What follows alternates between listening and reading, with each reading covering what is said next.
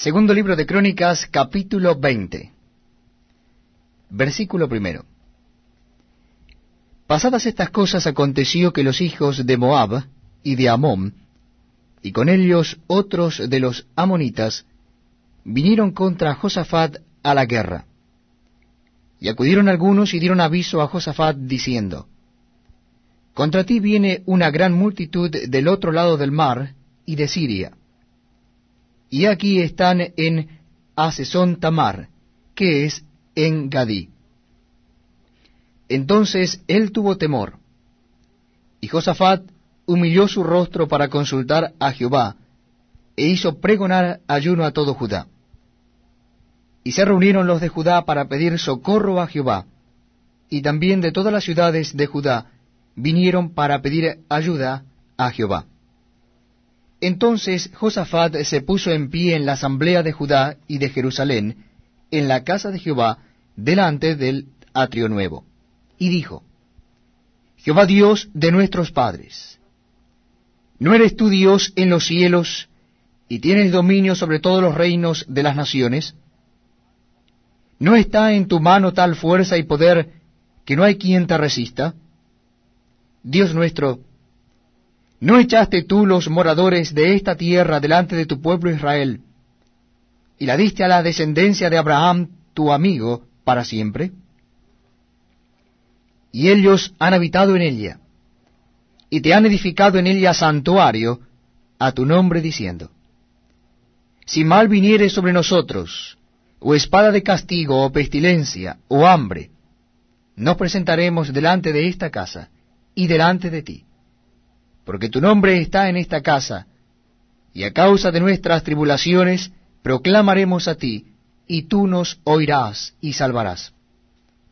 Ahora pues, he aquí los hijos de Amón y de Moab, y los del monte de Seir, a cuya tierra no quisiste que pasase Israel cuando venía de la tierra de Egipto, sino que se apartase de ellos y no los destruyese. He aquí ellos nos dan el pago viniendo a arrojarnos de la heredad que tú nos diste en posesión. Oh Dios nuestro, ¿no los juzgarás tú? Porque en nosotros no hay fuerza contra tan grande multitud que viene contra nosotros. No sabemos qué hacer, y a ti volvemos nuestros ojos. Y todo Judá estaba en pie delante de Jehová con sus niños y sus mujeres y sus hijos. Y estaba allí Jaasiel, hijo de Zacarías, hijo de Benaía, hijo de Jehiel, hijo de Matanías, levita de los hijos de Asaf, sobre el cual vino el Espíritu de Jehová en medio de la reunión, y dijo, Oíd Judá todo, y vosotros, moradores de Jerusalén, y tú, rey Josafat, Jehová os dice así, no temáis ni os amedrentéis delante de esta multitud tan grande, porque no es vuestra la guerra, sino de Dios. Mañana descenderéis contra ellos, he aquí que ellos subirán por la cuesta de Cis, y los hallaréis junto al arroyo antes del desierto de Jeruel. No habrá para qué peleéis vosotros en este caso. Paraos, estad quietos, y ved la salvación de Jehová con vosotros. Oh Judá y Jerusalén, no temáis ni desmayéis. Salid mañana contra ellos, porque Jehová estará con vosotros. Entonces Josafat se inclinó rostro a tierra, y asimismo todo Judá y los moradores de Jerusalén se postraron delante de Jehová, y adoraron a Jehová. Y se levantaron los levitas de los hijos de Coat, y de los hijos de Coré para alabar a Jehová el Dios de Israel con fuerte y alta voz. Y cuando se levantaron por la mañana, salieron al desierto de Tecoa. Y mientras ellos salían, Josafat estaba en pie. Dijo, Oídme Judá y moradores de Jerusalén.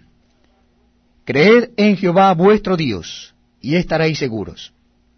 Creed a sus profetas, y seréis prosperados. Y habido consejo con el pueblo, puso algunos que cantasen y alabasen a Jehová, vestidos de ornamentos sagrados, mientras salía la gente armada, y que dijesen, Glorificad a Jehová, porque su misericordia es para siempre. Y cuando comenzaron a entonar cantos de alabanza, Jehová puso contra los hijos de Amón y de Moab y del monte de Seir las emboscadas de ellos mismos que venían contra Judá, y se mataron los unos a los otros, porque los hijos de Amón y de Moab se levantaron contra los del monte de Seir para matarlos y destruirlos. Y cuando hubieron acabado con los del monte de Seir, cada cual ayudó a la destrucción de su compañero. Y luego que vino Judá a la torre del desierto, miraron hacia la multitud, y he aquí yacían ellos en tierra muertos, porque ninguno había escapado. Viniendo entonces Josafat y su pueblo a despojarlos, hallaron entre los cadáveres muchas riquezas, así vestidos como alhajas preciosas que tomaron para sí, tantos que no los podían llevar. Tres días estuvieron recogiendo el botín porque era mucho.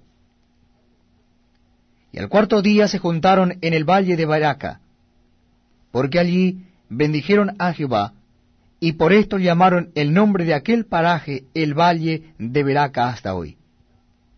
Y todo Judá y los de Jerusalén, y Josafat a la cabeza de ellos, volvieron para regresar a Jerusalén gozosos, porque Jehová les había dado gozo librándolos de sus enemigos. Y vinieron a Jerusalén con salterios, arpas y trompetas a la casa de Jehová. Y el pavor de Dios cayó sobre todos los reinos de aquella tierra, cuando oyeron que Jehová había peleado contra los enemigos de Israel. Y el reino de Josafat tuvo paz, porque su Dios le dio paz por todas partes. Así reinó Josafat sobre Judá. De treinta y cinco años era cuando comenzó a reinar, y reinó veinticinco años en Jerusalén. El nombre de su madre fue Asuba, hija de Sili. Y anduvo en el camino de Asa su padre sin apartarse de él, haciendo lo recto ante los ojos de Jehová. Con todo eso los lugares altos no fueron quitados, pues el pueblo aún no había enderezado su corazón al Dios de sus padres. Los demás hechos de Josafat, primeros y postreros, he aquí están escritos en las palabras de Jehú, hijo de Anani, del cual se hace mención en el libro de los reyes de Israel. Pasadas estas cosas, Josafat, rey de Judá, trabó amistad con Ocosías, rey de Israel, el cual era dado a la impiedad, e hizo con él compañía para construir naves que fuesen a Tarsis, y construyeron las naves en Esión-Geber. Entonces Eliezer, hijo de Dodaba, de Maresa, profetizó contra Josafat diciendo, por cuanto has hecho